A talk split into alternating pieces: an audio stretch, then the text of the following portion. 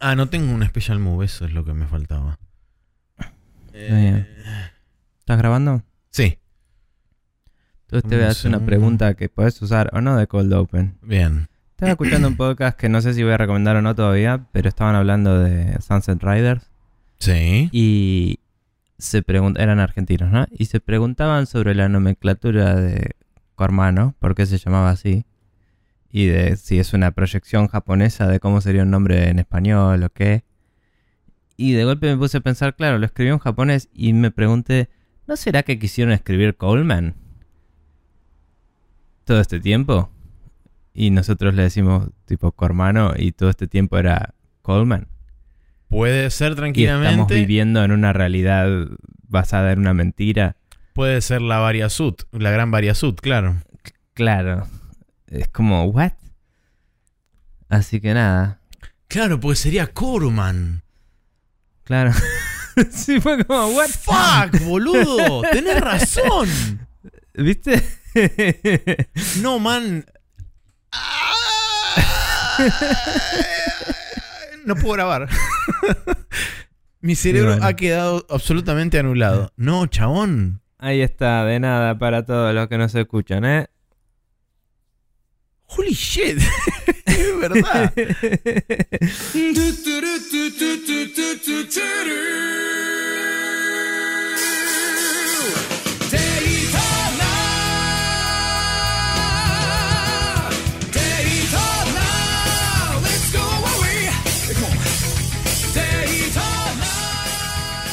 Buenas, buenas gente, ¿cómo les va? Bienvenidos una vez más a Spreadsheet News Podcast. En esta ocasión, el capítulo número 505.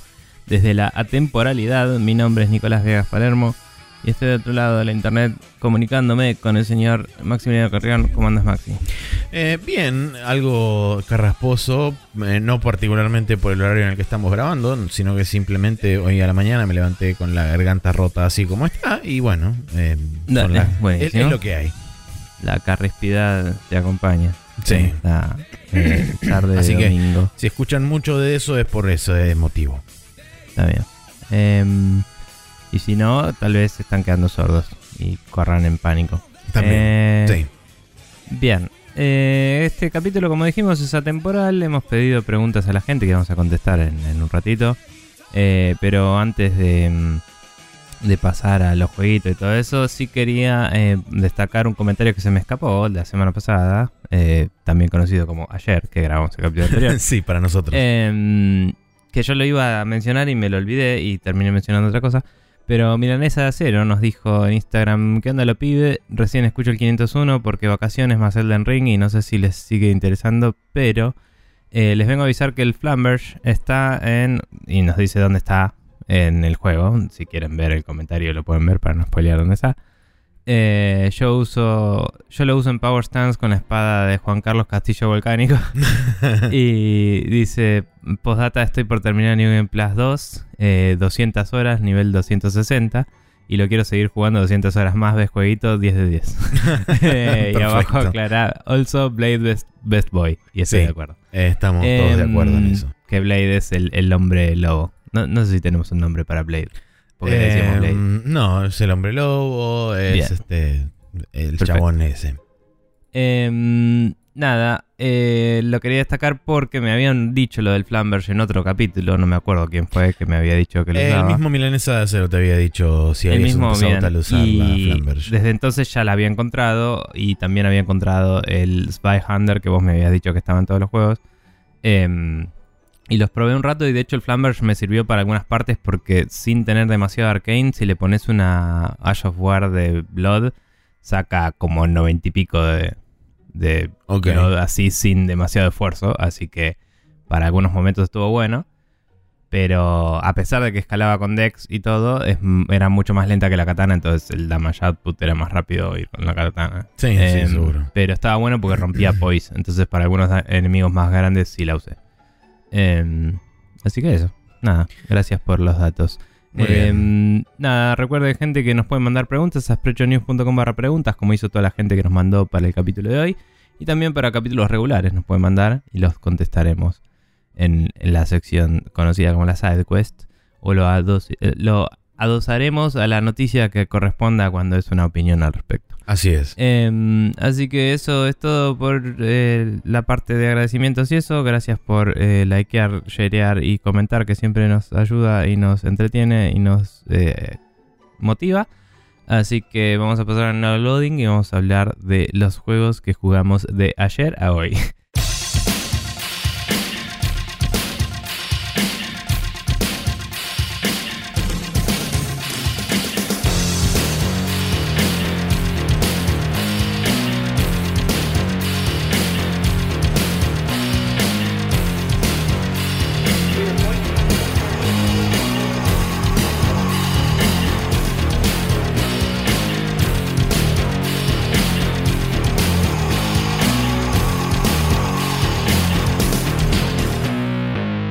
Pero bueno, ahora sí vamos a dejar de hablar del Den Ring. Seguro que hablamos después, pero no importa. Eh, y vamos a hablar de los juegos que sí estuvimos jugando de ayer a hoy. O no sé si te habías guardado uno de estos bajo la, la manga todo este tiempo. Pero terminé el Dishonored. Eh, era. El tramo final eran dos niveles en realidad, no era uno solo. Que tenía que hacer. Eh, el que tenía que hacer inmediatamente fue un poco momento narrativo con gameplay de hay enemigos y hay NPCs que te cuentan cosas y tenés que librarte de los enemigos para llegar al encuentro de ellos y ver tipo, ojo, pasó tal cosa, oh, y te avanza la historia. Y tenés eh, una forma de eliminar a todos los enemigos de una, que es como una mini side quest ahí, que, que activas un device re loco. Y mm, porque sistema de moralidad es como, ah, y le puedo poner en un setting en el que los va a stunear o en un setting en el que los va a matar. Y es como, basta. basta. Eh, y fue como, mátalos a todos, ya está. Tipo.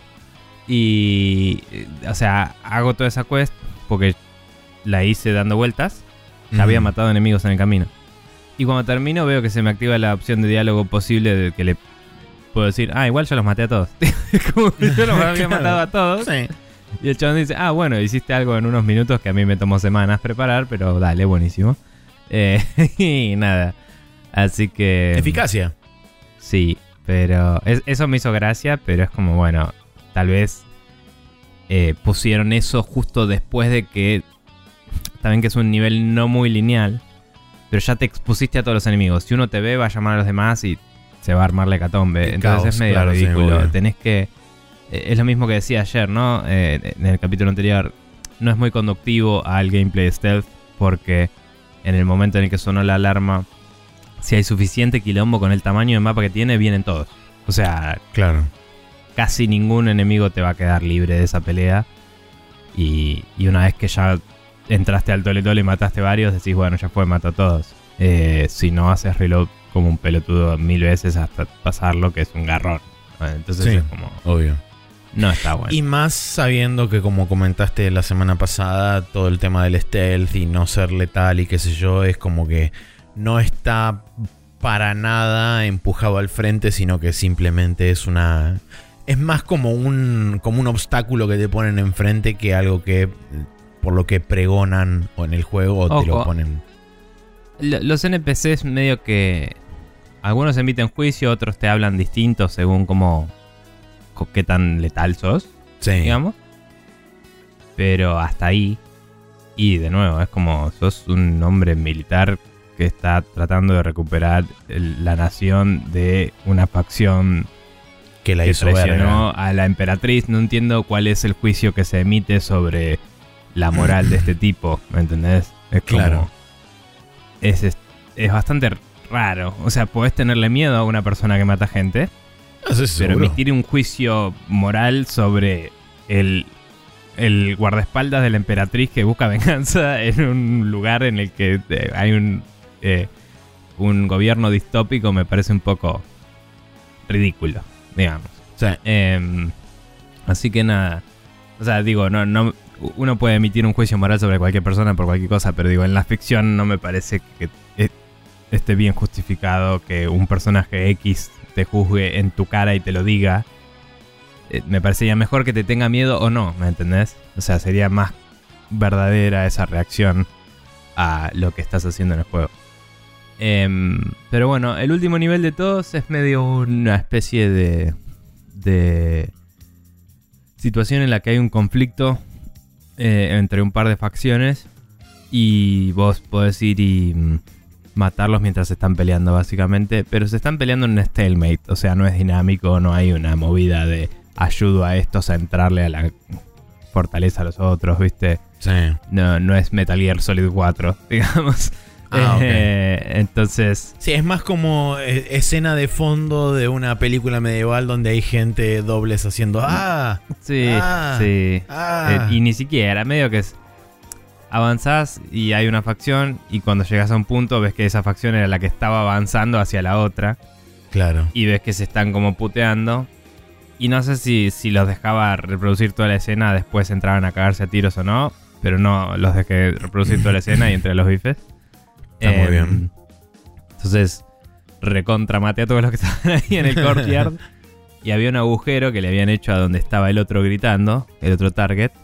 Y como es un juego de 2009, hay una flecha gigante que te dice acá está tu target. Sí. Entonces fue como, ah, sí, bueno, teleport, espadazo en la jeta.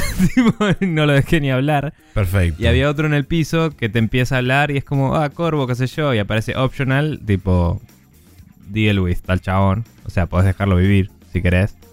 Y fue como, a ver, ¿dónde está mi inventario? Ah, acá, pum, pistola, tiro en la jeta. y seguí avanzando un cacho.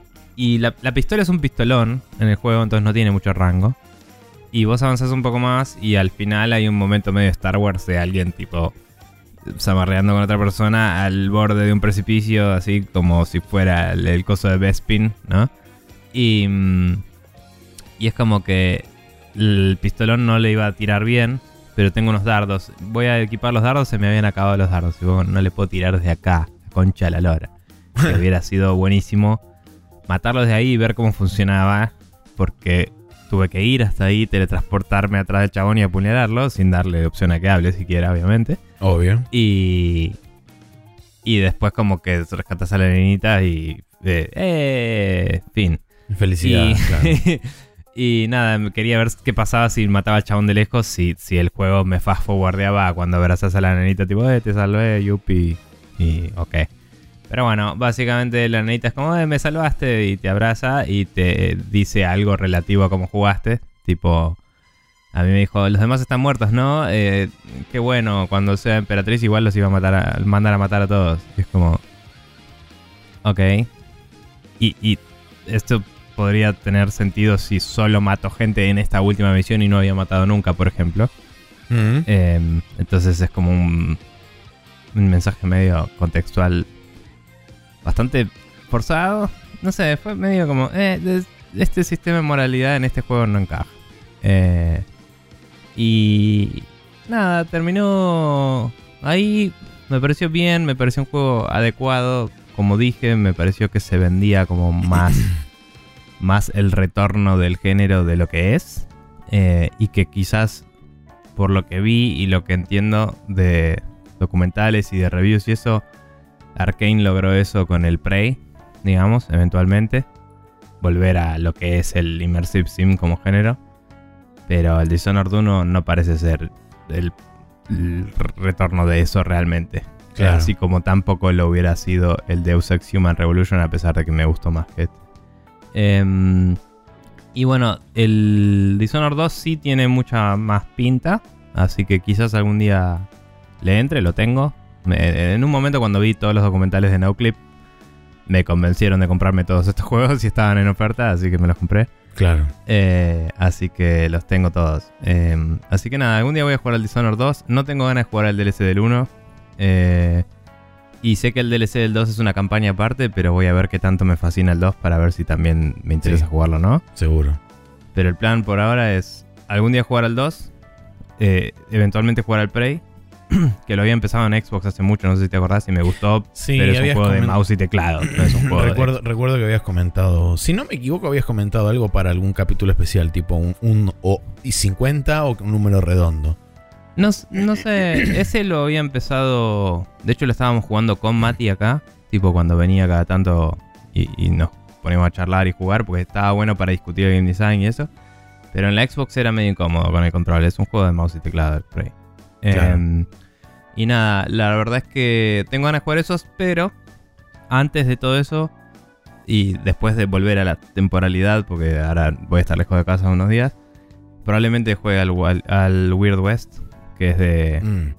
uno de los cofundadores de Arkane. Rafael Estoy escuchando muy buenas cosas de parte de, de la gente de NoClip también. Nada, son amigotes y todo, pero bueno, es como lo estuvieron jugando y, y evaluándolo. Y escuché muy buenas cosas en otros podcasts también. Así que tiene, tiene pinta eso. Así que nada, eso estuve jugando de ayer a hoy. Vos, Maxi, ¿qué estuviste jugando? Eh, yo intenté ganar el Tales of Arise, todavía no pude. Porque, por supuesto, estaba a la mitad del dungeon final. No era el, Sí. el- el lugar donde yo creí que era el final. Así que, además de que me estaba quedando dando vueltas por el mundo y qué sé yo, intentando resolver voces opcionales y todo ese tipo de cosas. Una vez que terminé de hacer eso, porque no me aparecieron más sidequests en el mapa, dije, bueno, ok, voy a terminar el juego. Me fui hasta el dungeon final, me teletransporté y empecé a avanzar. Y cuando dije, bueno, acá se abre la puerta, empieza la cinemática del jefe final, no, otra habitación. Y fue como, un momento. Y seguí bajando, bajando y bajando y bajando y se hizo la hora y fue como, bueno, ahora sí tiene, esto tiene, hay una luz gigante con un coso que le gira alrededor, así una estrella dorada clavada en el medio de la UI, este, y un coso que dice teleport no sé qué, to the core of the Sarlanga, y es como, bueno, esto tiene que ser, o sea, no hay más cosas que no que, que digan jefe final más que todo esto. Entonces lo dejé ahí porque ya eran 12 y pico. Y era como, bueno, eh, tengo que prepararme algo para comer y además después tenemos que empezar a grabar. Así que eh, ahí Está está, en stand-by para la semana que viene decir, gane el juego, básicamente. Em, Ok. Una pregunta sobre el juego. ¿Alguien se convierte en árbol en el juego? ¿O no? Por ahora no, Ok. pero podría pasar Porque todavía. Solo lo vi en dos, solo lo vi en dos JRPGs hasta ahora, pero son JRPGs relativamente más modernos de los que tenían todos los tropes de los que hablamos mil veces de las, Sí. las naves aéreas y todo. Entonces para mí es como un posible nuevo trope y tengo que validarlo cada tanto. Claro, sí. Bueno. Eh, no, no, todavía no hay, no hay nadie que se haya convertido en árbol. eh, pero mm, estoy abierto a la posibilidad, no lo sé. Digo, si lo Em, pensás en el Elden Ring hay gente bastante árbol. Hay gente árbol, sí. Eh, hay gente que es árbol adjacent, así que sí, Claro. Eh, Y hay, hay un poder que no sé qué es que te salen ramas así y te quedas como "Ah", y te empala. eh, ese es el curse. Ah, bueno. Ah, sí, sí. Pero bueno. Eh, pero bueno, sí, eh, Tales of Arise sigo sosteniendo todo lo que dije antes y todo lo demás. Hubo una sola adición a lo que sucedió, que conté durante toda la semana pasada, que es, hay jefes opcionales que son como los, entre comillas, super jefes, los clásicos que están eh, Sí, dispersados son por más el duros que el mundo, final probablemente. que probablemente son más duros que el final, etcétera. Sí. Eh, uno en particular fue una paja especialmente densa porque tenía dos formas. Las dos formas tienen Infini HP y encima la primera forma es eh, el, el enemigo en versión, digamos, tamaño un poco más grande que, un, que, que su versión Claro, normal sí. de enemigo que anda dando vueltas por ahí. Pero tiene cuatro ads que va respawneando cada X tiempo. Mm. Y después, cuando lo matas, no es que terminó esa pelea, sino que no, se transforma en ese mismo enemigo el triple de tamaño, pero sin ads. Y es como otra vez todo lo mismo con el mismo HP que le acabas de bajar. No es que es una versión más chota o la primera es una versión más chota y la segunda es una versión más poderosa. No sé. Qué paja. Sí. Es- ¿Y en el lore es en teoría el líder de esos enemigos o algo? ¿Qué, qué? En el, en el lore es como la personificación de la energía de agua, ponele. Ah, entonces es como un elemental loco. Es una suerte de mega elemental, pero que ya el primero Mm. era un elemental y ahora el segundo es más elemental, ponele. Sí, los, los elementales en todo juego de RPG ti- tienen ese problema de que si querés expandirlos más allá de ser un creep, se convierten en un problema para el DM, digamos. O sea, es como... Sí. Bueno, y este tiene eh, brazaletes. tipo, Claro, Viste que sí. está el, el- el elemental, el elemental con brazaletes, Sí. el elemental con brazaletes y un casco. tipo, y es como. es lo mismo. Sí, y cada uno de esos son órdenes de magnitud más poderosos y demás. Pero sí, Sí. eh, en, en definitiva lo que sucedió es que, bueno, eh, como había comentado creo que la semana anterior, o sea, hace Mm. dos semanas, que había dicho que hasta cierto punto los, este, los ataques elementales no hacían demasiado daño y qué sé yo. Los ataques elementales hacen daño. El problema es que hacen daño recién sobre el final del juego y cuando tenés a los personajes básicamente upgradeados al palo con todas las skills que tienen disponibles habilitadas, Mm. más un arma que pegue correspondientemente. Eh, no tanto el elemento, pero sí que tenga un, un poderío de fuego eh, acorde. Y ahí es donde sí se realmente se empieza a notar eh, la el, el uso de poderes elementales, sobre todo de los hard counters, tipo por ejemplo al agua usas tierra y viceversa, al hielo usas fuego y viceversa, este, y al, a la tierra usas aire o agua y viceversa. Bien. Em, pero sí, en, en definitiva eso. Y por otro lado también, esto es un juego que descubrí escuchando un podcast que ahora no me acuerdo cuál de todos los podcasts es porque a esta altura estoy escuchando tantos podcasts que no sé cuál de todos fue. Eh, pero esto es un juego que se llama Slipstream, salió hace relativamente poco, ah, creo que fue a principio de abril de este año, creo que antes estaba en Early Access. Eh, está solamente disponible en PC por el momento, pero ya aseguraron que va a haber versiones de consola, no sé cuáles. Por ahí es solamente la Switch, pero no estoy del todo seguro. Eh, es un juego que toma directamente el 99% de su inspiración de Outrun, del Outrun de Sega. Eh, ¿Por qué? Porque es un juego que es pixel art, es un juego que se ve desde la perspectiva tipo chase cam con el auto en el medio y te muestra los escenarios donde vos vas teniendo branching paths, donde vas o para la izquierda o para la derecha y vas siguiendo un circuito. Ese es uno de los modos, tenés varios otros modos como por ejemplo eh, eh, eh, Single. Race. Sí, Decís que es pixel art, pero es un low poly con billboards, o sea, con sprites alineados Bueno, a sí, pantalla. perdón. Eh, eh, simula ser este. Está bien. Simula ser la. Eh, la, la- ¿Cómo se llama esto? La movida de- del Outrun, pero sí es verdad. Sí, sí, no, es pixel Es art inte- pero es interesante la mezcla porque los, los autos son modelos 3D, pero tienen frames discretos, pareciera. Sí. O están pintados encima de modelos 3D, capaz, eso puede ser. Y mm, supongo que es más barato hacer el modelo. Y, bla. Y mm, los fondos son como en el Outrun y eso que van pasando un montón de, no sé, cartelitos y cosas eh, que Sí. son chatos. Pero la geometría del mapa está hecha en 3D. Y Exacto. queda bastante bien, está bueno. Sí, sí, queda, queda muy lindo. Eh. Como dije, tenés varios modos, modos eh, tipo single race, donde vos corres uno de los segmentos de estos nada más. Después hay un modo que se llama eh, Cannonball, que básicamente lo que haces es seleccionar cinco circuitos al azar y los, te los concatena uno atrás del otro. Eh, y la idea principalmente siempre a través de dos circuitos o a través de lo que ellos llaman Grand Prix, que es este, toda la, la extensión completa yendo hacia un lado o hacia el otro. El objetivo es, este, por supuesto, llegar antes de que se termine el tiempo y además tenés un objetivo secundario que es ganarle a un rival de cada una de las áreas. Y esos, cada uno de esos rivales, por lo menos yo ahora, hasta ahora encontré una sola referencia eh, de un, un piloto que se llama Tofu Boy y es básicamente el chabón de Initial D. Este, Está muy bien. Así que asumo que debe haber muchas referencias de muchos juegos, pero o muchas referencias de cultura pop en general. Buscando sobre el juego screenshots y eso mientras hablabas, mínimo vi un cartel que decía tal ciudad para allá, Monument Valley para allá. Sí, Digo, por eso. Este, Está plagado de referencias. Y, Mm. y tiene una cosa en particular que es como parte, digamos, de la mecánica nueva o la vuelta de tuerca que le metieron, que es básicamente un botón de rewind, donde si vos te pegas un palo o un accidente, apretando la Y en el control de Xbox, rebobinás hasta 5 segundos para atrás. Y está Mm. bueno el efecto porque es básicamente te ponen el efecto de rebobinar una, una cinta de VHS porque tiene ese estilo medio synthwave y esa movida. sí, Además, justo lo vi, tiene como un, el color... eh, el Core Aberration. Aberration y sí, y el tracking de la... de las líneas de de tracking y todo lo de demás. Y puedo, podés volver hasta 5 segundos para atrás.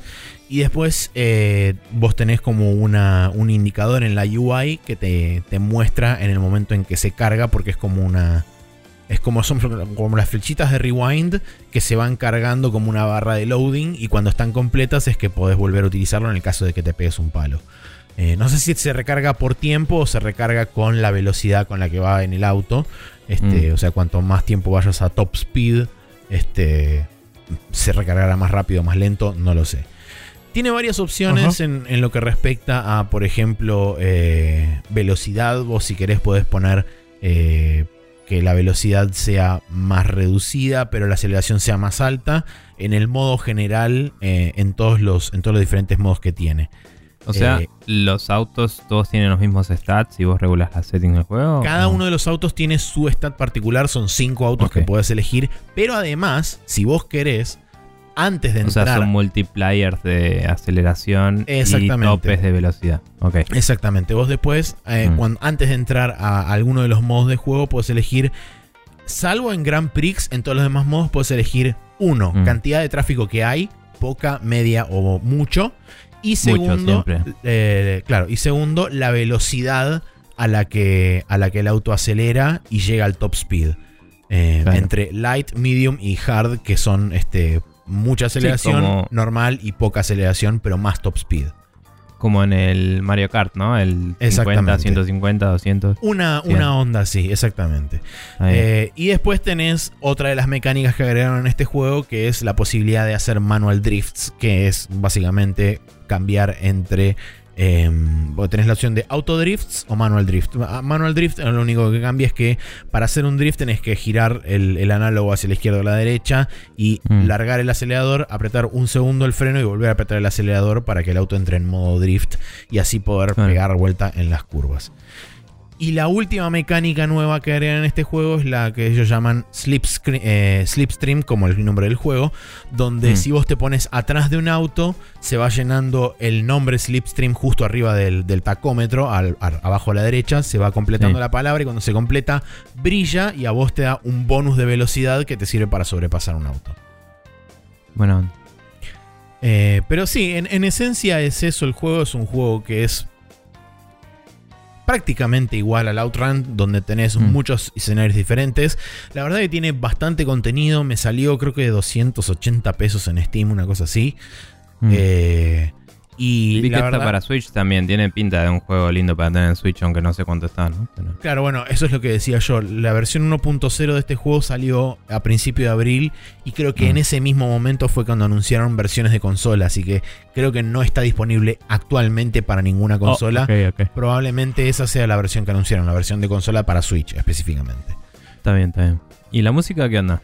La música es una música medio synthwave, pero eh, no... El, el trailer no me pareció que se destacara tanto comparado con otros juegos de este estilo. Sí, hay, hay temas y temas, eh, la Mm. verdad. Y lo que tiene es que no es que cada escenario tiene su propio tema, como Mm. podría ser, por ejemplo, en, en otros juegos de carrera, o como pasa en, eh, en Outrun, donde vos seleccionas simplemente uno de los temas Sí. y es ese tema en loop una y otra vez hasta que llegas al final del juego. Este es medio como una suerte de tracklist que arranca desde un tema y va cambiando este, secuencialmente cada uno de los temas que a veces se alinean, a veces no con el cambio de escenario. Eh, Mm. Entonces es como... No, no, no resalta demasiado. Hay algunos temas que son un poco más copados que otros, pero tienen todos medio la onda más synthwave y no tanto la onda de Outrun de eh, Magical Sound Shower o ese tipo de cosas que son tipo más eh, alegres y tipo Hit Claro. the Breeze y esa movida. Está bien. Qué, lá- qué lástima que no tenga más destacables. Pero Sí, sí, me, pareció algo que me, eh, podrían haber laburado un poco más en eso y haber buscado Mm. un, un balance un poco más copado. Sobre todo porque el, el synthwave que utilizan es más tirando a chiptunes en, en algunos casos. Y creo que el- el- hay cierto tipo de synthwave que pega mejor con eso y hay otro tipo de synthwave que no va tan bien con eso y me parece que hicieron una Mm. mezcla medio rara ahí eh, que no me, a mí personalmente no me terminó de cerrar eh, así que probablemente lo que termine sucediendo es que me abra un reproductor y ponga la música del outro mientras juego esto Tipo, claro Sí. o Kavinsky o alguna cosa de esas Nah, es que, digamos, si vas a hacer un juego así eh, vos, oyente, si vas a hacer un juego así, Exacto. agarrá un, cómprate un teclado Yamaha y dejémonos de joder. O sea, no, no hay mucho más. tipo. Sí. O sea, está bueno que compongan bien y todo, obviamente, pero es cierto, eh, está, el trailer tiene como un sonido más bien de... No, no tengo forma mucho de calificar lo que, entre comillas, de videojuego, en vez de ser un soundtrack de película de Miami en los 80, que es lo que uno querría en un juego así, ¿no? Claro, exactamente. Em, entonces, pues sí podemos caracterizarlo de chiptune o lo que sea, pero es como sintetizado, entonces es debatible todo. Pero, pero es como que tiene una movida así medio que se siente más, em, más como hecha con. No, no, no conozco los términos de las distintas partes que se usan en composición electrónica, pero digamos como que no es una persona tocando un sintetizador, sino que tiene algo en repeat y, y pasan cosas. de sí, tiene como un, un y está loop. más como traqueado, digamos. Sí, Que tiene, está hecho con un, tracker en vez de con un sintetizador, pareciera. Sí. Y además Eh. probablemente está todo cuantizado, porque cuantizado significa que está todo cayendo exactamente matemáticamente en cada bit. Este, Claro, y eso no le da un aspecto medio robótico. Este, claro. Y claro, no suena tan, entre comillas, humano a veces. Mm, Está bien, está bien. Pero bueno, igual se ve muy lindo. Y Sí, sí, el, el, el- el- el feel de jugar, la verdad que está es muy similar al Outrun. En ese sentido, la verdad que es súper recomendable. Un saludo a Hover. Este, el laburo que hicieron porque se siente muy, muy similar en, en cuanto a en cuanto a feeling al, al Outrun en particular. Bueno. Bueno, entonces eh, para el día de hoy trajimos los juegos Tales of Arise, eh, que lo estuviste jugando en PC, pero está para Play 4, Play 5 y Xbox también. Eh, el Slip, Slipstream, que lo está jugando en PC y eventualmente debería salir en Switch y consolas, ¿no? Xbox y Play 4 y 5. también, ¿no? Aparentemente sí. Em, y yo terminé el Dishonored en PC. Está disponible para Xbox, Play 3, Play 4 y Play 5. Así que eh, eso es lo que jugamos esta semana. Vamos a pasar a el calendario antes de pasar a la main quest. Eh, el día jueves tenemos el Trek to Yomi, que lo, eh, es el juego de samuráis visto medio de costado Sí. eh, blanco y negro, bastante cinemático todo. Un saludo al Ghost Tsushima. em, que sale para Windows, Play 4, Play 5 y Xbox. Y está bastante barato en Steam. Y escuché en el Café Fandango que los de que los de Devolver Digital habían Sí. boludeado a los de a los de Sega porque habían los de Sega hecho un chart de todos los tipos de pre-order que de, de- de órdenes que podías hacer del juego de Sonic con distintas configuraciones de pelotudeces extra y dijeron estos son todos los tiers de comprar del Trek to Yomi y eran todos lo mismo era Sí. te compras el Trek to Yomi y tienes el Trek to Yomi fin tipo Eh, así que nada Eh, tiene mucha pinta vi a alguien había Jason en Giant Bomb lo había hecho como un como un poco de gameplay, así unfinished. Y. mm, Viste, no, no es que me la bajó un poco, pero es como, ah, hubiera preferido no verlo y experimentarlo yo.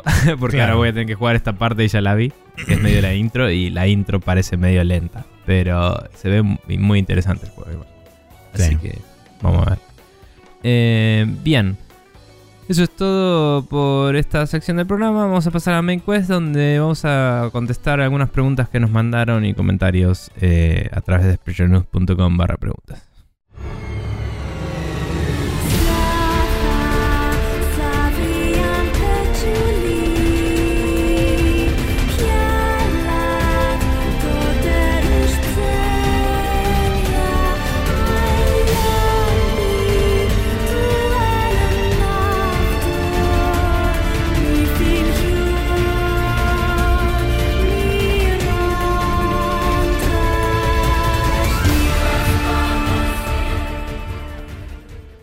Estamos de vuelta acá en la Main Quest, donde tenemos 1, 2, 3, 4, 5 preguntas. Em, bueno, algunas traen más de una, pero cinco personas nos han dejado preguntas. Sí. Eh, empezando por Lucas Saurín, que nos dice: Hola Barbas, me quedó eh, una pregunta de 501 colgada. ¿Por qué a Nico no le gusta el Hollow Knight? A mí me parece el mejor Metroidvania hasta ahora, más que el Symphony, dice. Eh, primero, herejía, así de una. Eh, segundo, em, no me gusta. eh, no me gusta el combate. Y el juego tiene muchísimo énfasis en combate. Eh, no que los Castlevanias en general no lo tengan, pero es como que. eh, en los Metroidvanias que son más tipo Castlevania, que son los que me gustan a mí, hay muchos enemigos y vos usas poderes y cosas y eventualmente te volvés OP y haces todo. Y acá era un poco más de eh, parar y pensar y ejecutar movimientos, que no está inherentemente mal, pero mm, se aleja un poco de la norma que me gusta. Lo que me molestó es el feedback del golpe. Cuando te golpean, se enmutece un poco el juego, se, se hace como un efecto que tiene un tunnel vision que se va como. eh, o vignette se llama. Que es como que se va apagando un poco la pantalla en los bordes y se achica tu campo visual. Y, y se pone todo muteado el sonido. Y no me gusta una mierda. Me parece una muy mala decisión. Y distrae del juego cada vez porque todas las veces pienso que se me está rompiendo el audio del juego por alguna razón. Eh, Y no me gusta. Eh, y lo dije en su momento. Todo el resto, el estilo de arte está súper bien ejecutado, pero no me fascina. Eh, la falta de mapa que tenés que ir y comprar no me parece inherentemente negativa, pero es un poco tedioso. Eh, es una decisión de diseño y la acepté como tal, pero... Y ya sabía que era el caso, entonces no es que me agarró por sorpresa. Así que me parecía aceptable. Pero es un poco paja.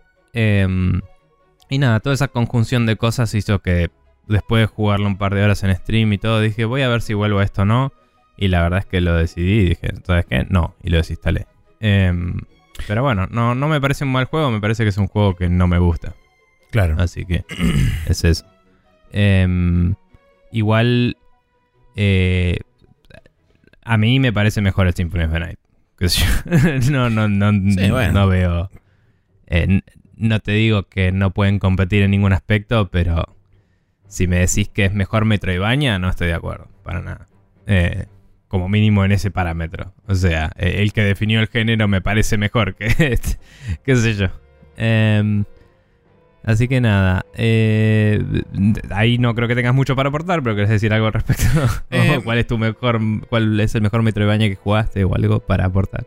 Eh, probablemente sea el Symphony. Eh, No Mm. jugué una excesiva cantidad, pero como Mm, creo que ya lo he dicho un par de veces mínimo en el podcast, personalmente a mí me gusta más la fórmula de los Castlevania mm, basados en el estilo Metroid y no tanto los Metroid en sí. Eh, de hecho, Sí. el, el último de todos, el, el Dread, lo jugué un- un poco en, en el emulador y fue como, ah, bueno, sí, está bien, está muy lindo lo que hace, no gracias. Mm. Em, porque ya había pasado por la mayoría de los Metroid 2D y genuinamente no la pasé bien jugando ninguno. Em, Entonces dije, bueno, ok. Como eh, desde el punto de vista eh, académico, puedo decir, ok, vi los Metroid 2D y puedo con confianza decir que no son para mí. Em, A mí me gusta más el estilo de los juegos símil más Castlevania. Sí. Así que sí. Igual es como que el Hollow Knight me parece más tendiendo hacia los Souls-like 2D que hay, ¿viste? Sí, Em, ok. Por el tipo de lo que decía, de cómo funciona el combate y eso. No necesariamente es Super Souls-like, pero también hay ítems que son medio... que mm, tenés que descubrir qué hacen, ¿viste? Es como que se enfoca en el misterio y la exploración y en obtener cosas que no sabes cómo te van a ayudar del todo. Sí. Cosas que vienen más de los roguelikes y de, y de los Souls y eso que de Castlevania. Que Castlevania hay ítems igual, obviamente, súper crípticos y cosas. em, pero suele ser más tipo, te lo equipas y al toque más o menos ves qué hace. Sí, Eh, obvio. Y digamos, el Castlevania tiene un feel más arcade, por así decirlo. Es menos. eh, te- es más em, casual. Y sí, Sí. puede ser difícil, sí puede tener ejecuciones complicadas. Sí, los Souls y todos esos juegos le deben mucho a Castlevania porque era uno de los primeros juegos que dijo, ¿sabes qué? Animation based y comela. y, y- pero el, el- el género Metroidvania que salió del Symphony fue como, bueno, vos sos más poderoso que todos los demás y haces las comer a todos. Y, y cuando dejas de serlo, avanzas un poquito más y te volvés a volver pro así.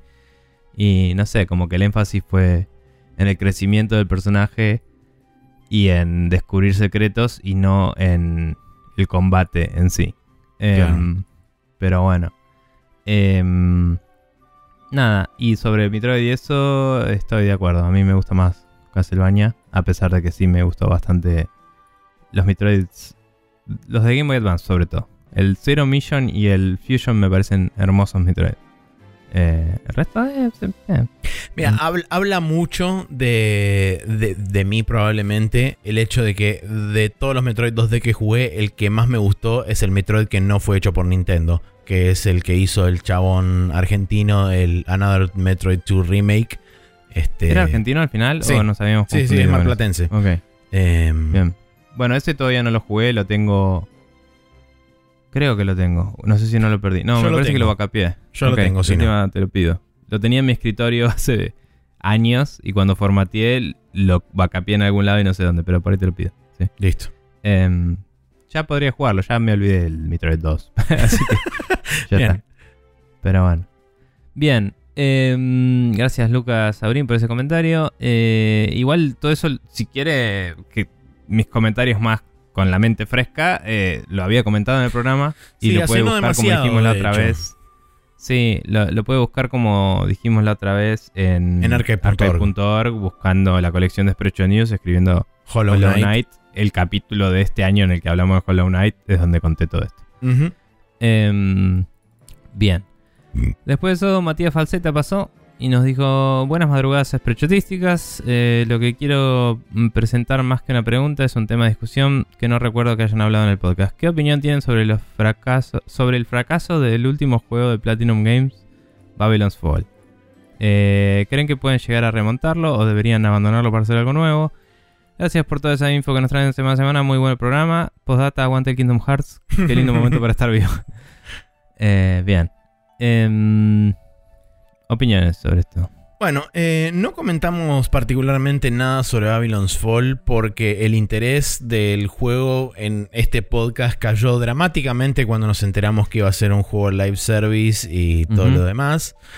Eh, personalmente me parece que es eh, un clásico ejemplo de work for hire de parte de Platinum para mantener el- las luces prendidas y poder laburar en sus proyectos que esta vez no resultó por X o por Y, no resultó este, de la forma que... ¿Pero la IP no era de ellos 100%? No, no, no, la IP es de, de Square.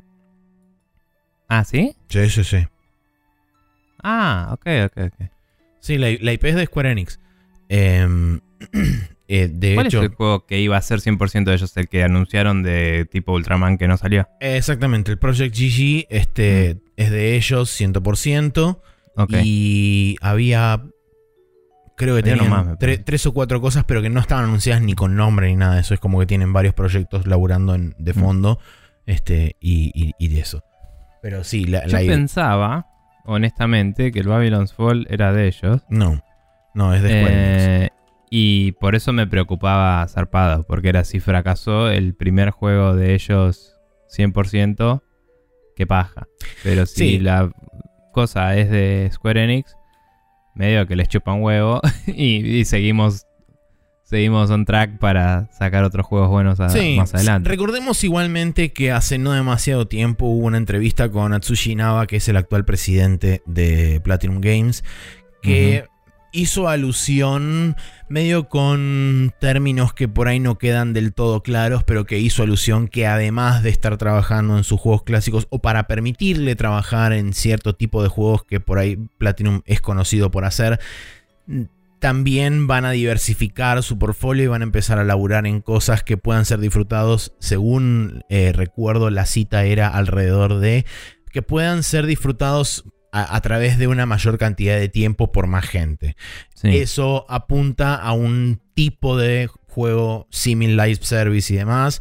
Hay dos, eh, dos este, evidencias al respecto de que eso lo deben estar desarrollando en este momento.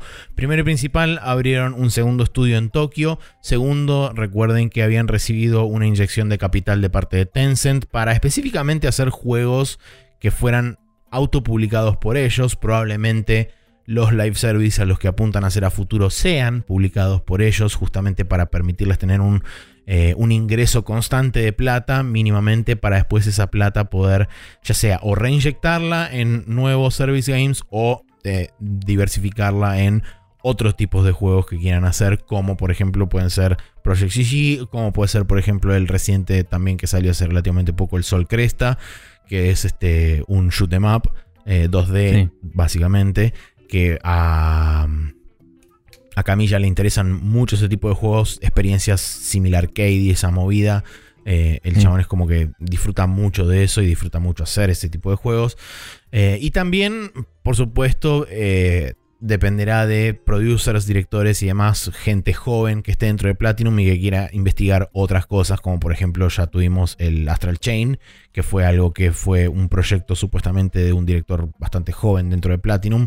Eh, Mm. Y ese tipo de cosas seguramente van a seguir apareciendo. Pero... No sé si fue un éxito comercial, pero de crítica el Astral Chain salió bastante bien. Sí, sí. Eso te Personalmente iba a decir, fue... cada vez que no sabes qué vas a jugar cuando terminas un juego, digo, ah, podrías volver a jugar Astral Chain. Sí, podría, realmente podría. Pero. sí. Em, y con respecto a si creen que pueda llegar a remontarlo, deberían abandonarlo para hacer algo nuevo. Todo depende de Square Enix. Square Enix es el que decide tirar el del, del enchufe o no. Porque por el momento lo que dijeron es que tienen completado la primera temporada de contenido y esa temporada la van a, la van a, este, la van a publicar, la van a, la van a distribuir.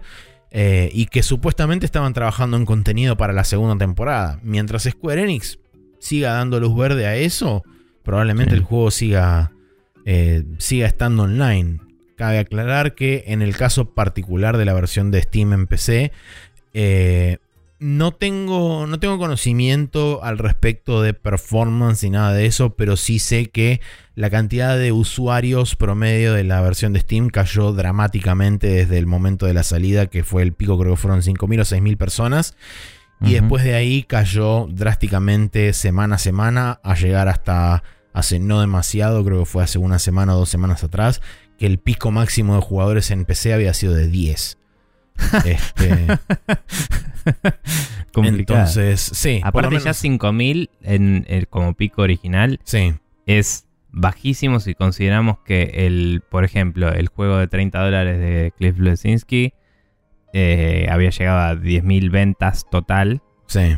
y, y nada, había llegado creo que a 3.000 concurrentes o algo así en un Sí, momento una- cuando una- recién una lanzó. cosa así. Y cabe aclarar Y- que esto es teniendo en cuenta que el juego no está disponible en Xbox. Es un juego exclusivo de PlayStation Mm. y PC nada más. O sea, están dos plataformas únicamente. Sí, sí. Eh, quizás un empuje por eh, PSN Plus o Game Pass le hubiera dado un player base que por lo menos lo mantenga activo como para que puedan laburar en eso. Si yo fuera, eh, si yo fuera Square Enix, un, un último Hail Mary que haría con este juego es ni bien debutan los nuevos tiers de PlayStation en junio o Claro, julio lo o lo que ahí. sea. Lo regalas ahí de movida, lo metes automáticamente ahí adentro y, Y- Regalalo. sí, regalalo, hijo de puta. Em, pero sí. Sí. probablemente para mí esa es la movida que van a hacer. Ni bien esté Mm. disponible el, el nuevo PlayStation Plus, para mí va a ir a parar ahí este juego. Eh, por lo menos por un par de meses a ver si pasa algo. Eh, Y si no, que encima también vale la pena recordar, hasta donde sé, no es crossplay. O sea, no hay interconexión entre PlayStation y PC. O sea, hay dos comunidades que están totalmente desconectadas. La comunidad de PC no existe, porque son literal 10 personas. Sí. La de PlayStation, vaya alguno a saber, porque no se consiguen números por ninguna parte de eso, así que Sí, la verdad, nada, o sea, yo estaba mucho más asustado cuando pensaba que la IP era de ellos, porque pensé que iba a ser el problema opuesto y los iba a condenar a seguir haciendo laburo para otros toda la vida. Pero si justamente la IP es de Square Enix, Eh, no te digo que automáticamente puedo atribuirle todas las culpas a Square Enix y decir, ah, la, la, Platinum sigue haciendo buenos juegos. Pero em, entiendo cómo Platinum puede haberle dado menos soporte de su lado. Como Square Enix puede haber pedido muchas cosas que jodan en el desarrollo. Porque, Mira, eh, Sí. creo recordar, Mm. no estoy del todo seguro y tampoco sé si la fuente era del todo fiel de lo que voy a decir ahora, pero creo recordar que este juego había tenido algunos problemas en cuanto a eh, que de la versión original que se había pensado del juego hasta esta versión final hubo como uno o dos resets mínimo eh, en lo que respecta a diseño del juego, porque aparentemente en un principio iba a ser algo más símil Guild Wars, el, el cómo se manejaba, y después terminaron mutando y haciéndolo algo más similar a tipo conexiones. Destiny, ¿no? Sería. Exactamente, más, Sí. más similar a de- Destiny y esa movida. Eh, así que medio como que en el proceso ese probablemente también hubo hubo shuffling de gente de que se fue asignada a otros proyectos y qué sé yo y Claro, pero digo, oh, si los problemas de este juego son aislados y mientras tanto pudieron seguir laburando en sus, os- en sus otros proyectos, la verdad me preocupa mucho menos ahora que entiendo esto que me decís de que la IP es de Square. Es como, bueno, listo. Vamos al siguiente juego, no sé. sí Tiremos. La, la respuesta a la segunda parte. eh, Square ya hizo toda una remaniobra para revivir el Final Fantasy XIV. sí Esto no es Final Fantasy. No Sí, tiene ninguna necesidad de hacerlo valer. Eh, y en Japón, como hemos hablado varias veces, el sentido de ownership y el sentido de lo que puede o no hacer una empresa es muy distinto que acá. Entonces, como muchos se ofenden a alguien, se pueden tipo hacer una eh, pequeña reverencia por 5 o 10 minutos y estamos todo bien. Y, Mm. y pueden cerrar la persiana y a la chota. No tienen que hacer como EA y mentirte y decir que van a rescatar al. al ¿Cómo se llamaba? el Battlefield este? 2042 Anthem. No, el Anthem. ah el Anthem sí Eh, no te tienen que mentir por dos años diciéndote que el Anthem va a estar buenísimo. Y gastar plata de verdad en eso para después tirarlo y decir, no, ¿sabes qué? Tratamos como para venderte la idea. Eh, acá pueden decir, no, ¿saben qué? La cagamos, fin. Y si alguien se ofende, eh, reverencia. claro tal cual. Eh, pero bueno. Bien.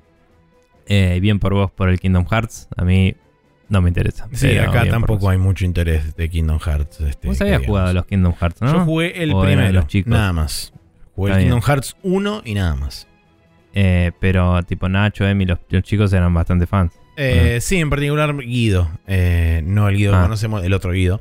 Eh, era, Sí, sí, sí. él, él sí se jugó todos los Kingdom Hearts. Qué loco. Bueno. Em, bien. Pasando a la siguiente pregunta. volviendo, Lucas Saurín tira un video de Elden Ring que nos recomendó muchísimo, dice. ¿Lo viste? Yo no lo vi todavía. No, lo, lo pinché así un poco antes, de, antes de empezar a grabar. Aparentemente es una review del estilo review medio eh, graciosa. Cómica. Sí. Sí. Eh, de Elden Ring dura creo que alrededor de 10-12 minutos.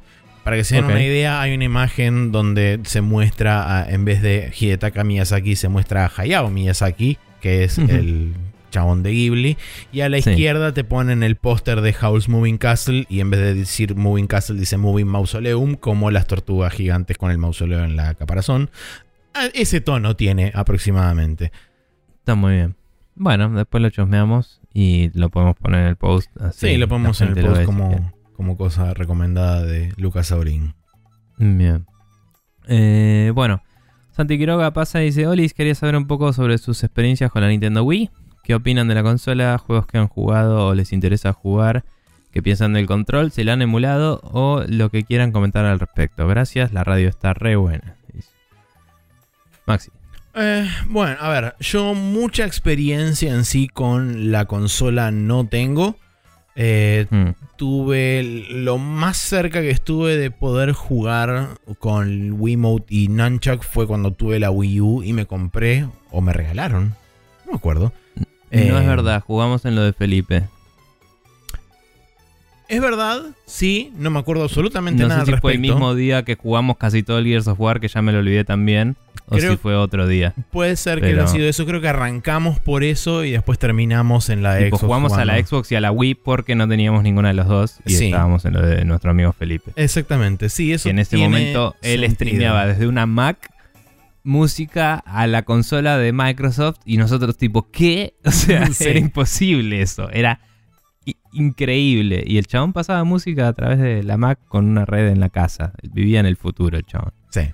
Un saludo a Felipe. Eh, Pero pero, bueno, sí, es eh, verdad. Jugamos al sí, jugamos Wii al Wii Sports. Ahí. Ah, es Sí. verdad, tenés razón. estábamos jugando al de golf y nosotros tipo re ahí como ah, poniendo super pose pro y y Felipe, Felipe tirado, en, el tirado sillón, en el sillón, moviendo la muñeca. así haciendo así con la mano, tipo y que si ves el podcast de Kitty y Krista hablan de cuando estaban yendo a playtestear y, testers. y tuvieron una experiencia muy similar, por eso me acordé de esto hace poco, de que decía que los playtesters jugaban al básquet y hacían como así nomás y el chabón estaba como haciendo toda la la mímica y, y los otros hacían como, eh, y metían la pelota triple.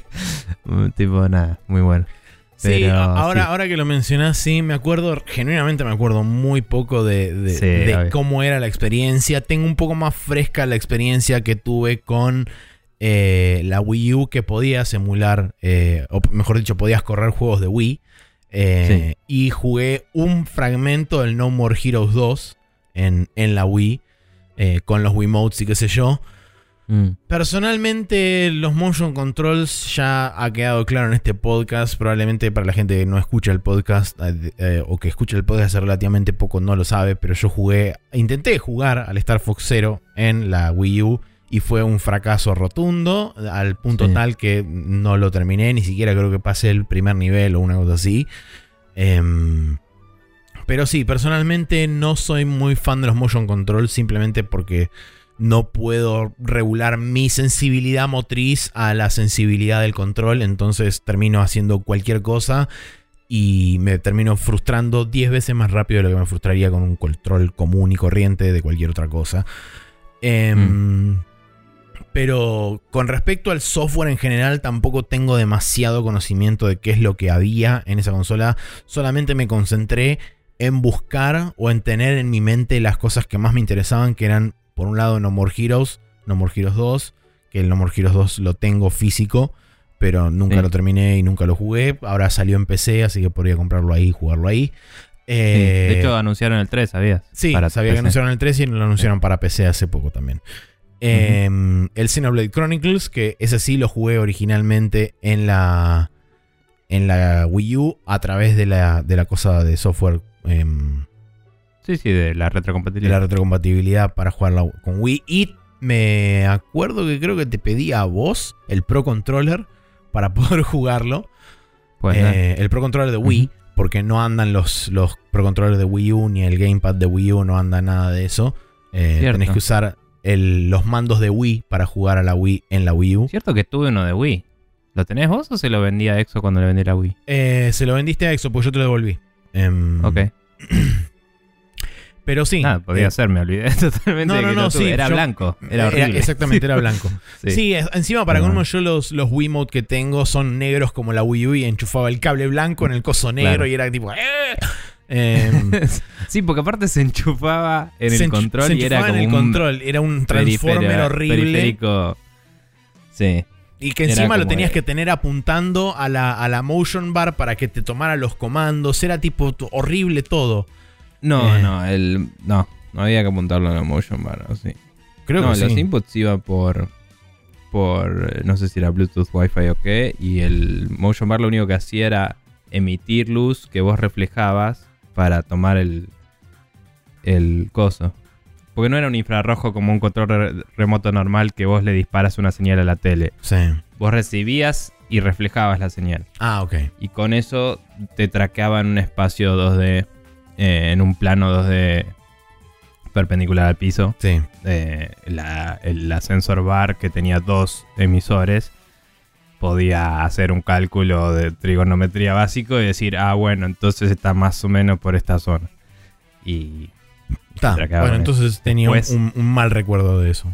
e- el Motion Plus le agregaba un giroscopio que se añadía a las a los Mm. inputs que mandabas con el update que mandaras periódicamente. Y eso daba, además de posición, una rotación que ap- aportaba al asunto. Exacto. Eh, Pero bueno. pero sí, jugué Sí. al Xenoblade Chronicles y después en mi cabeza siempre tuve presente el The Last Story y el Pandora's Tower, que eran dos JRPGs que me interesaban jugar. Al final nunca los conseguí. Em, El de la story está para Xbox, creo, ¿o no? O flashé. mm, no, creo que no. Me parece que es este es exclusivo. Que de hecho esos ¿Sí? dos son los últimos dos juegos de Mistwalker en consola, si no me equivoco. Por ahí estaba buscando algo en particular.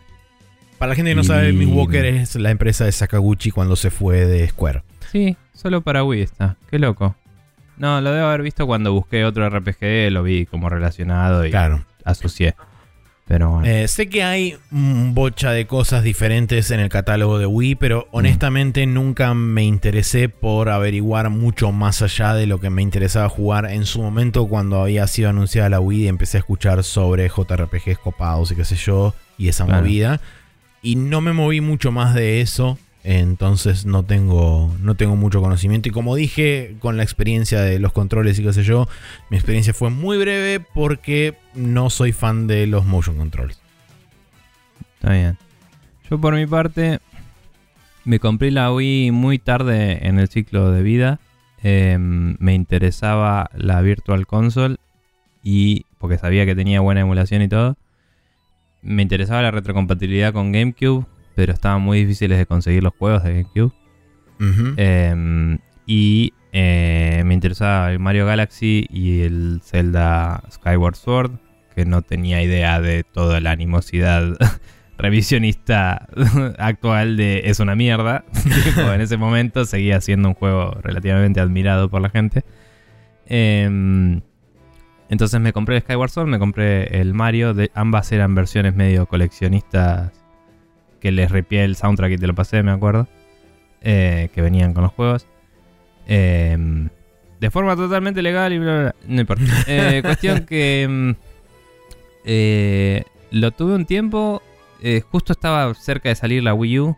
Así que la verdad es que terminé vendiéndola y comprándome la Wii U después.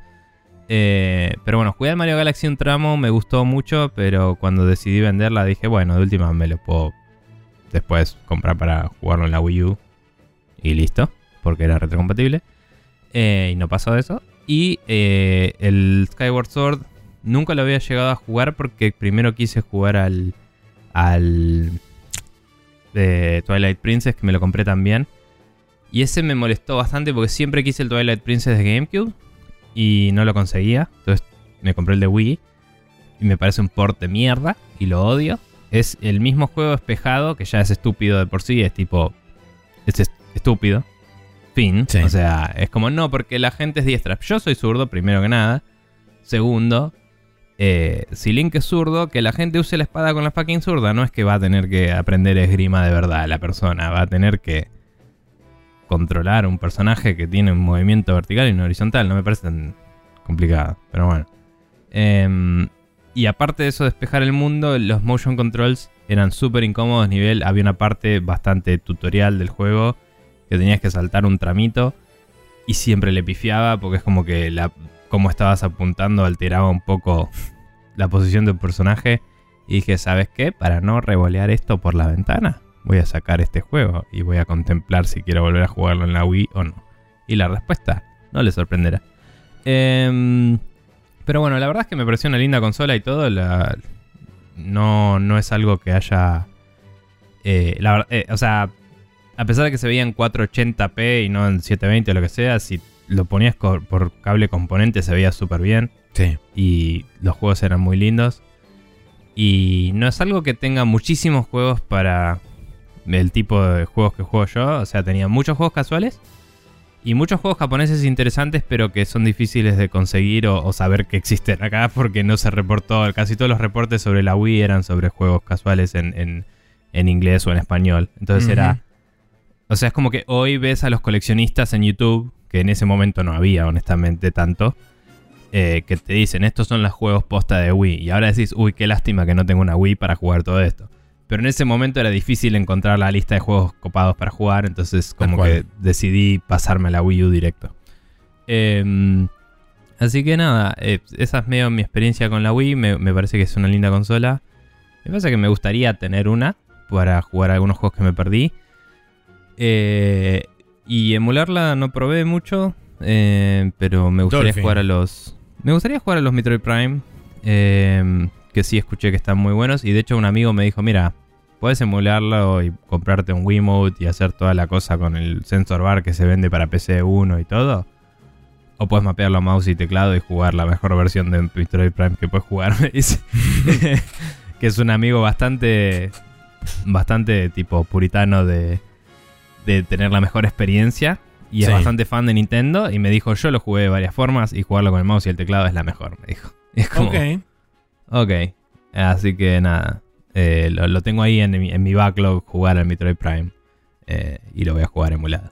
A menos que Nintendo se digne a sacarlo para Switch, en la cual honestamente lo jugaría. Sobre todo porque los primeros dos se jugaban con control, no con Wiimote. El tercero fue el que incorporó eso. Sí. Pero bueno. Y después le Eh, retrofitearon al 1 y al 2. Este... Sí, sí, dicen que funcionó particularmente bien. Pero digo, estaban diseñados para jugar con control de GameCube. Sí, obvio. O sea, que de hecho tengo una GameCube y tengo el mod para hacer que corra desde una SD y no tengo tengo miedo de cagarla. tengo que ponerme un día con ganas y no me puse con ganas. Eh, pero sí. Así que nada. Bien, ¿algo más de esta pregunta era o era eso solo? No, creo que era eso Eh, solo, era qué opinamos de y nuestras experiencias de la Wii. Sí, eh, como dije, a mí particularmente nunca me salí demasiado del espectro de cosas eh, necesariamente que me interesaban, entonces sé que Wii tiene un catálogo gigantesco, como bien dijo Nico, muchas cosas que eran juegos casuales y muchas otras cosas que eran juegos ultra bizarros de Japón que probablemente no Sí. existan en ninguna otra consola ever, eh, sacando por ahí la PC2. Em, pero no mucho más allá. Sí, y sobre el control, lo único más que voy a decir es eh, el Wii Motion Plus agregó mucho a eso. O sea, se notaba mucho la diferencia en tener el giroscopio a no tenerlo. Ok. Eh, obviamente que juegos que no explotaban eso no aportaba mucho. Por supuesto. pero se notaba como la experiencia de los nuevos juegos era bastante eh, ampliamente superior a los otros. Claro. Y sí. a mí el motion control no me disgusta automáticamente, pero sí me parece que hay que usarlo. O sea, tenés que hacer una experiencia medida al respecto, no, es- no hay que usarlo como un gimmick o un punto de venta. Y ese es el problema que tuvieron muchos de esos juegos casuales y de que solo querían plata porque era la consola que vendía. Es como. Una cosa es una experiencia que un diseñador dijo voy a aprovechar lo que tiene la consola. Y otra cosa es quiero vender Así que voy a sacar mi juego en la consola que más vende. Así que tengo que soportar este medio de entrada y hacer cualquier cosa. Sí. Eh, así que. Pero bueno, también tengo entendido que la Wii es el único lugar donde se pueden jugar algunos juegos que están en la Virtual Console ahí y no estuvieron en la de Wii U, por ejemplo. Entonces Sí. hay algunas cosas medio locas que si no las jugaste en Wii, solo las puedes jugar recontra emuladísimas hoy en ningún otro lado. Entonces fue una consola bastante única en algunos aspectos. Bueno, por ahí eh, en el canal de Wii, en la Wii U, podías jugarlo también, ¿no?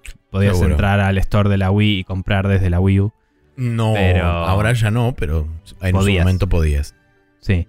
Eh, pero creo que había uno que era.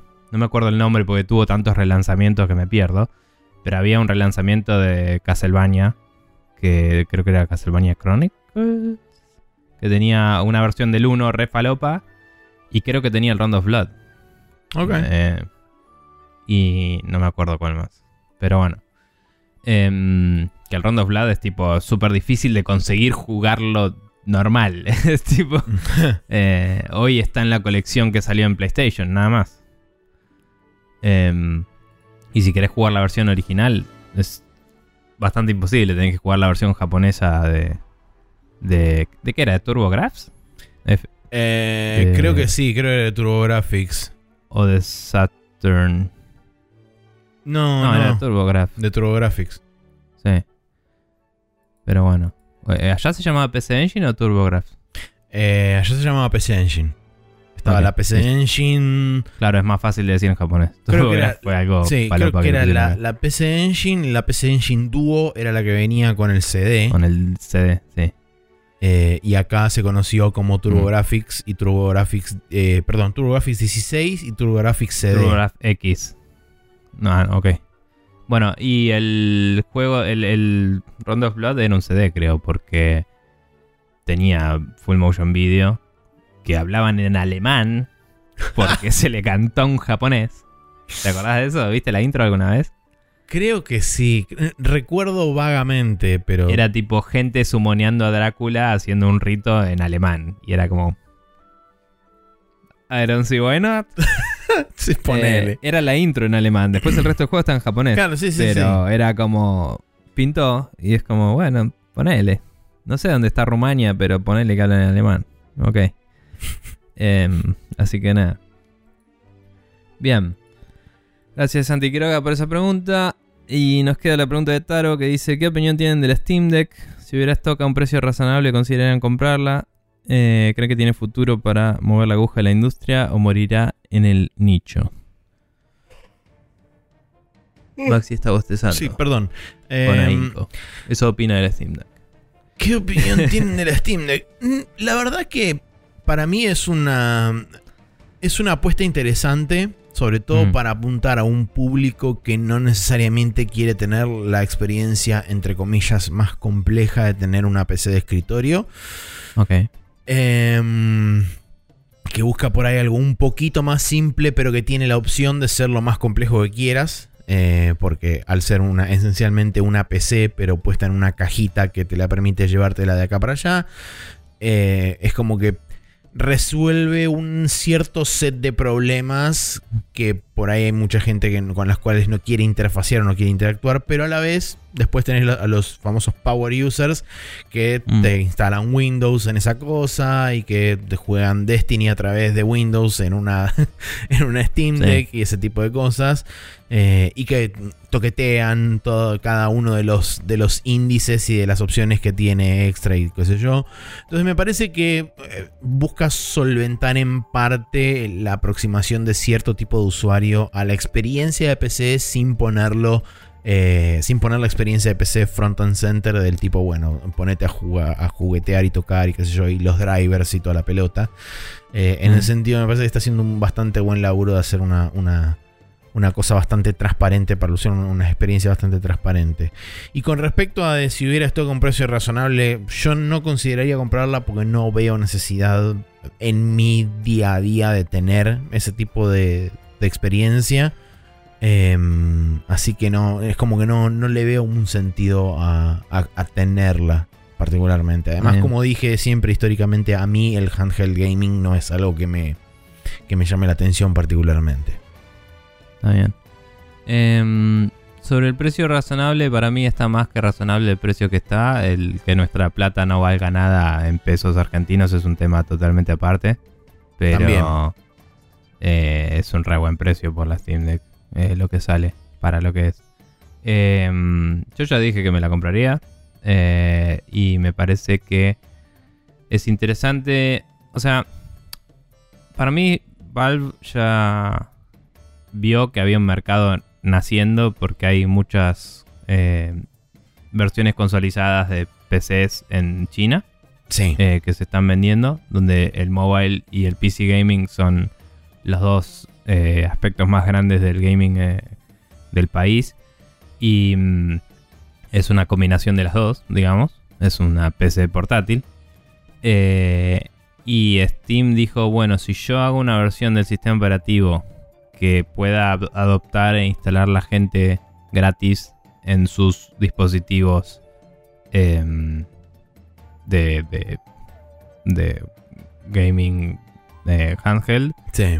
Eh, ya aseguro que la gente eh, considere registrarse a mi servicio y a mi store. ¿Me entendés? Mi, el home de la gente se vuelve mi store. Eso es súper poderoso Sí, para ellos. Y también. si es un nuevo mercado, es meter el pie eh, primero en ser el, el de facto eh, store en el cual se mueve la gente. Y lo están haciendo con una mentalidad muy de esto es una PC y deberías poder hacer lo que quieras con ella, que le mantiene una buena reputación ante la gente entusiasta, que hace que la conversación se mantenga positiva. sí. Em, Y, y que los entusiastas del PC gaming más hardcore lo consideren algo válido y copado en vez de una versión subpar de jugar en una PC de verdad, entre comillas. Claro. Que en muchos aspectos es lo que es, pero digo, el poder modificarla, el poder hacer lo que quieras, el darle control al usuario, hace que vos puedas elegir cómo jugar en ella. Y eso me parece que garpa mucho. Em, entonces, no, no estuvieron ni lentos ni perezosos, ¿no? Le hicieron todo muy bien. Eh, me parece que fue un set de muy buenas decisiones. Me parece que vieron la oportunidad de entrar en este mercado como la posibilidad de ejercer lo que quisieron hacer con las Steam Decks hace mucho. Y recordemos que la- las Steam Decks vinieron y duraron nada y se fueron, pero cambiaron bocha lo que es Steam hoy en día. Em, lo mismo el Steam Controller. Eh, eh, Big Picture no sé cuánta gente lo usa, pero existe desde las Steam Decks y le da una Sí. nueva forma de jugar a la gente en PC, específicamente desde adentro de Steam. Entonces reduce la relevancia de la competencia para la gente que juega de esa forma digamos. Y el mapeo de controles de Steam, eh, se lo, que es muy versátil y muy bueno y permite abstraer controles de cualquier tipo. em, y correr un emulador o lo que sea desde ahí. em, da ventaja a los que quieren hacer cosas locas, a los streamers que quieren jugar Dark Souls con un, eh, una banana y un eh, mat de Dance Dance Revolution. Lo pueden hacer a través de eso en vez de tener que tener un software re loco. Tal cual. Y, mm, y es como que nada. eh, le dan herramientas al, al mercado gamer para jugar dentro de su plataforma en vez de dejar que se les escapen, digamos. Es como, che, está surgiendo este nicho de mercado. Bueno, cubrámoslo también.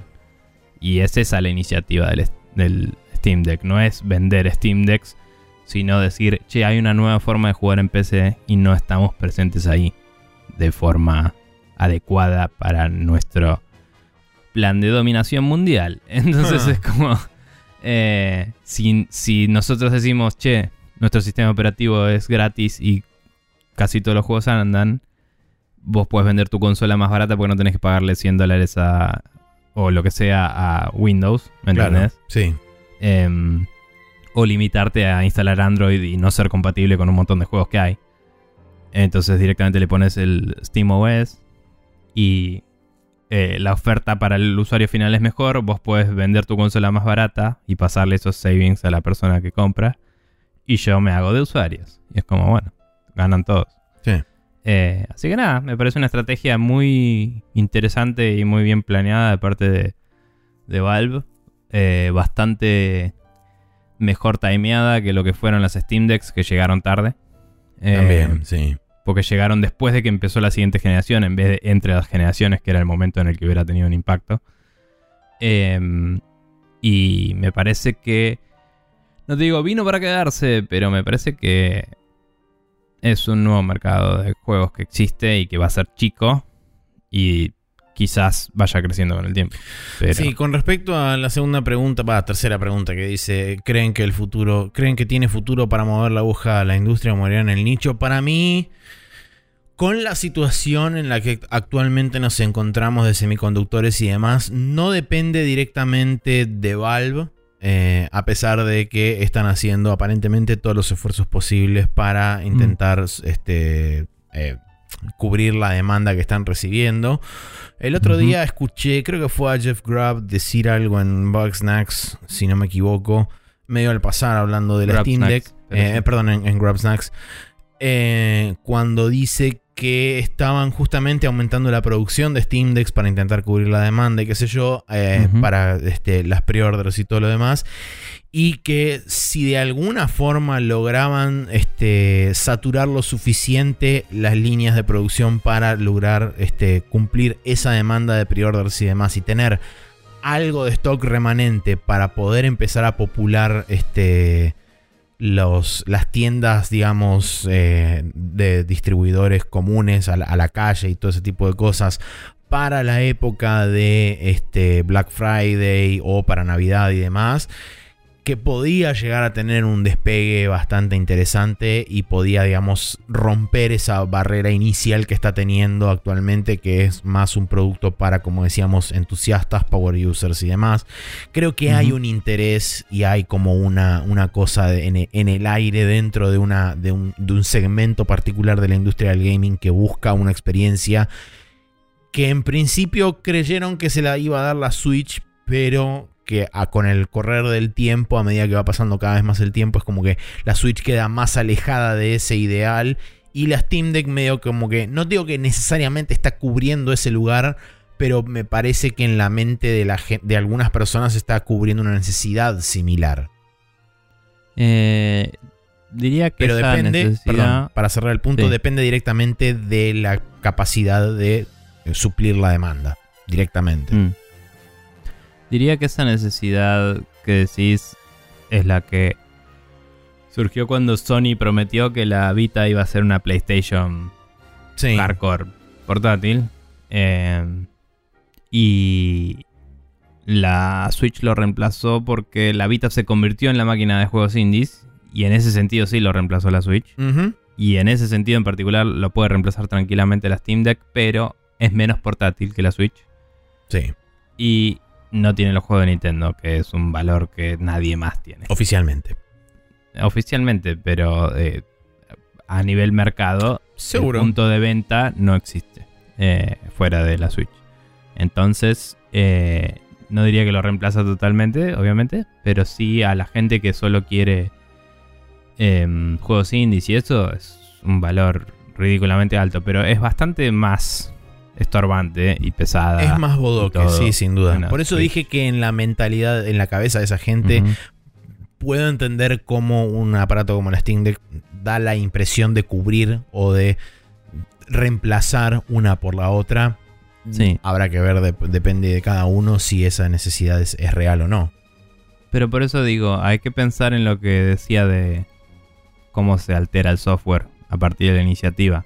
Porque en cinco años vas a tener dos o tres competidoras de la Steam Deck que van a usar SteamOS, ¿entendés? Probablemente. Porque hoy tenés competidoras de la Steam Deck que usan Android o que usan Windows eh, y, y salen cara, caras. Y en unos años, eh, tranquilamente podría ser que tengas unas con, con SteamOS. Lo que sí no sé es qué onda la, eh, la posibilidad de empresas chinas de usar SteamOS en un producto que vendan en China.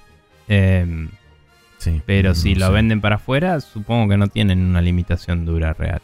eh, Sí, en- y Valve en ese, en ese punto, de nuevo, Valve seguramente en parte lo está haciendo también para eh, propagar su eh, para propagar la adopción de SteamOS con todo el, el software como viene, digamos, en una suerte de kit, si querés, para que justamente el storefront principal y, y- y Sí, el sí, es punto de entrada sea Steam para todos esos tipos de hardware Claro, diferentes.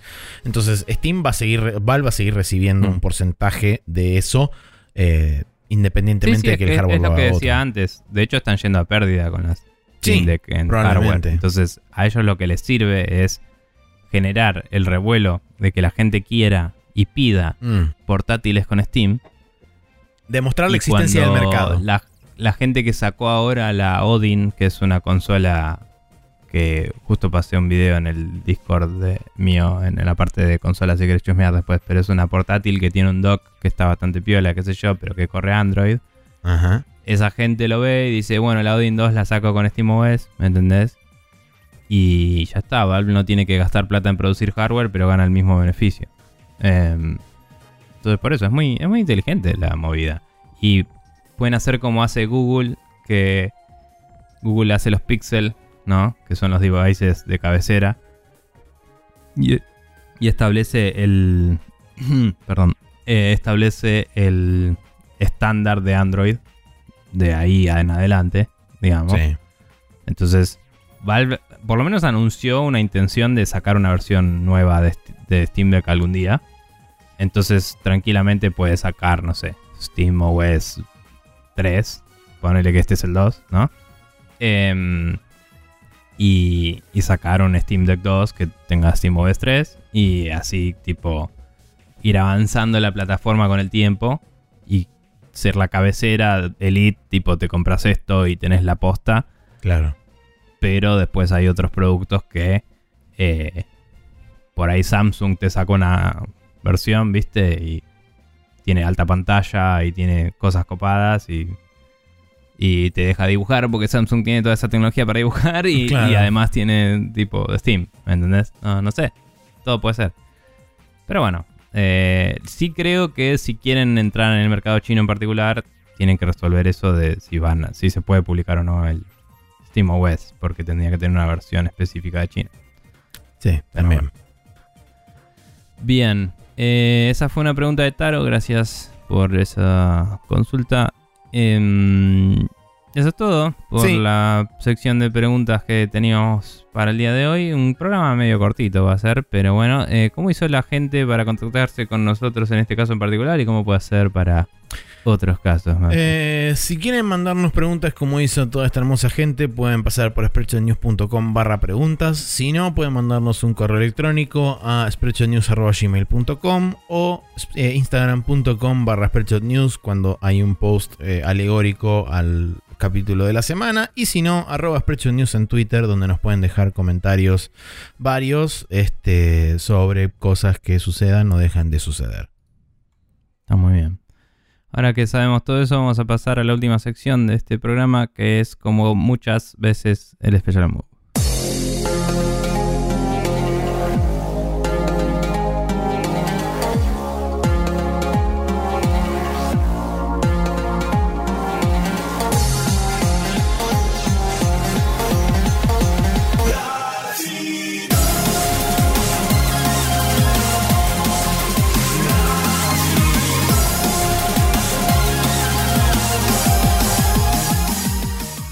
Estamos de vuelta acá en el Special Move, donde tenemos un par de, de recomendaciones para hacer. Sí. Eh, Maxi, contame de qué va esta movida de Triple KO. Bueno, Triple KO es un podcast que tiene alrededor de 5 o 6 episodios a la fecha. Eh, es principalmente un podcast hecho en video, pero que se distribuye también a través de las redes de audio y demás. Eh, es un podcast que contiene a la gente, específicamente tres personas eh, eh, íntimamente relacionadas con el mundo de los fighting games y con la comunidad de los juegos de pelea. De hecho, es un podcast de juegos de pelea y donde se tratan temas y tópicos que rodean a los juegos de pelea. Están Justin Wong, famoso por el momento 37 de la Evo, debe ser el receptor del momento 37, eh, Maximilian Dude y Matt, Max, Mas- Matt McMuscles, que este, también tiene un canal de YouTube donde hace... Se dedica mucho a juegos de pelea, pero también tiene muchas cosas diferentes, como por ejemplo una serie de videos que se llaman eh, What Happened With y el nombre de un juego Sí. eh, o el nombre de una, o una franquicia o lo que sea. Pero eh, en líneas generales hablan siempre sobre juegos de pelea o sobre temas adyacentes a los juegos de pelea o cosas íntegramente relacionadas con los juegos de pelea. Por supuesto, para la gente que le interesa eso es súper interesante. Además, tanto Maximilian como eh, Matt, ambos tienen eh, mucha, mucha historia y mucha data. Y además está bueno que tengan a un pro player como Justin Wong que pueda aportar desde otro punto de vista totalmente diferente a la discusión y de cómo Sí. se tratan eh, muchos temas y muchos tópicos. Sobre todo hace relativamente poco hubo uno sobre guest characters, sobre personajes invitados de otros juegos a diferentes juegos de Mm. pelea. Y hablaban sobre sus personales favoritos y qué sé yo. Y sobre cómo, por ejemplo, desde el ¿Cómo punto de adaptan, vista de... digamos? Claro, cómo, cómo lo adaptan de cada, de cada uno y cómo, por ejemplo, desde el punto de vista de Justin Wong, cómo lo recibe la comunidad de pro players, dependiendo de qué IP vaya a parar a cada lado y todo ese tipo de cosas. Es bastante interesante.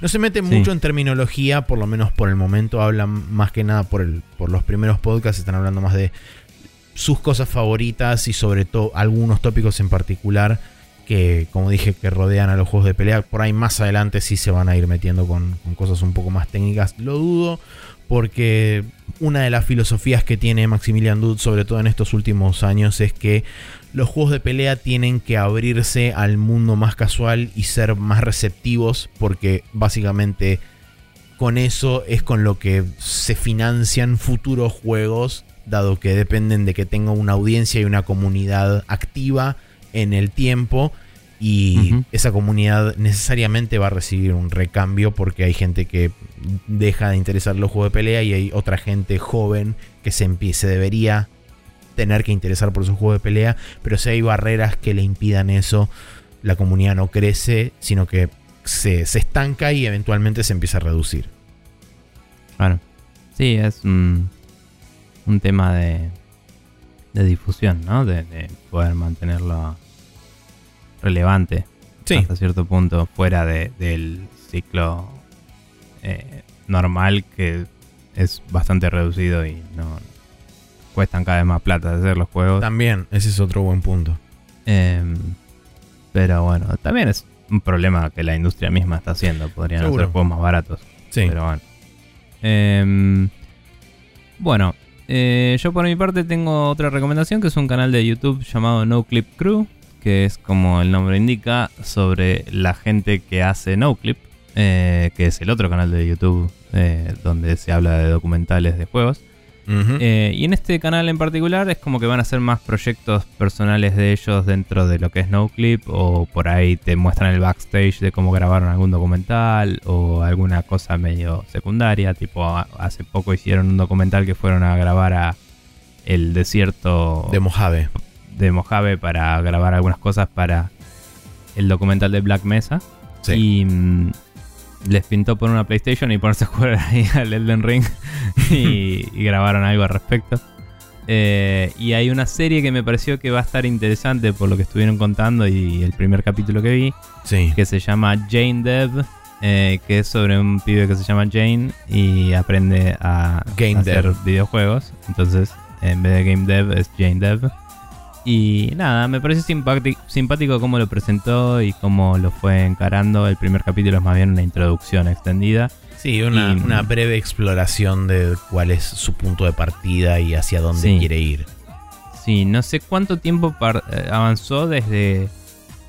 O sea, eh, no sé cuánto span de tiempo cubre esa introducción que nos que muestra todos esos proyectos que hizo. No sé si eso es tipo, esto es todo lo que hice y ahora les voy a contar en cada capítulo cómo hice una parte de esto. O si eso es el principio y después te va a mostrar algo más detallado Puede a ser. partir de ahí. Claro. Porque no. Él está hace un tiempo ya aprendiendo. Entonces, no sé cuál va a ser la cadencia de salida de esos videos o cómo van a estar formateados. Pero la introducción me, me pareció muy simpática. Es como una cuestión bastante humilde del pibe de decir, no sé cómo se hacen los juegos, me interesa, voy a aprender, dándome la cabeza contra la pared hasta que salga. Y Claro. es como eh, bastante copado. De hecho, me decías hoy que viste Sí, trigger warning para la te gente que sepa programación Sí. o tenga conocimientos de programación. Hay una, un- una imagen donde se muestran como 10 o 12 ifs anidados y fue como... Sí, fue un poco fuerte. Eh, pero bueno, pobre, ya lo deben haber spameado por todos lados de mal, mensajes, así mal. que no, no voy a decir nada, ¿no? Pero, pero nada, eh, me parece un proyecto simpático, me parece que está bueno darle soporte a esta gente y, y que puede ser interesante para quienes ya les gusta NoClip ver un poco más. De hecho, si no saben, tienen un podcast y, y ahí es donde contaron que iban a abrir ese canal y todo, por eso me enteré. Sí. El podcast está bastante bueno. Em, y por cierto, dijeron que el podcast lo van a empezar a probablemente streamear dentro de un mes por ahí, cuando resuelvan unas cosas. Y directamente grabar el, subir el video del, del stream Claro. al canal de YouTube. Y en vez de la versión editada como están haciendo ahora que no tiene video. Así que nada. Eh, bueno, eh, esas son las recomendaciones que tenemos para ustedes esta semana. Y Sí, ese señor. es todo el programa. Así que, ¿cómo hace la gente para suscribirse? Si quieren, pueden suscribirse pasando por Apple Podcast, Google Play Podcast, Spotify, iHeart- Ar- iHeartRadio, eh, Evox aparentemente, y este y todos los servicios agregadores que eh, s- chupan de. Apple Podcast. Sí. Eh, poniendo Expression News todo junto y sin acento, buscando, dándole botón a suscribirse o este, dame este contenido o lo que sea. Todos los lunes a las 0.30 horas lo van a tener disponible. Si no, Spreadshotnews.com barra podcast es nuestro feed oficial, donde si lo copian y lo pegan en cualquier reproductor de podcast, también pueden acceder a exactamente lo mismo. Y si no, archive.org, que es nuestra eh, casa central, vamos a decirle, donde si quieren, por ejemplo, buscar episodios anteriores y demás, pueden ir a buscar ahí directamente a través de los tags que le ponemos a los capítulos. Bien. Habiendo dicho todo eso, gente, los dejamos hasta la semana próxima donde volveremos a la continuidad de espacio-tiempo y tal vez nos topemos con un montón de noticias que nos perdimos o algo así. Si quieren saber sobre algo en particular, háganoslo saber por todos los medios de comunicación que hemos mencionado anteriormente. Así lo tenemos en cuenta. Y les agradecemos a todos por los likes, comments y todas las cosas de el engagement de redes sociales. y. Correcto. Así que nos veremos pronto y hasta luego.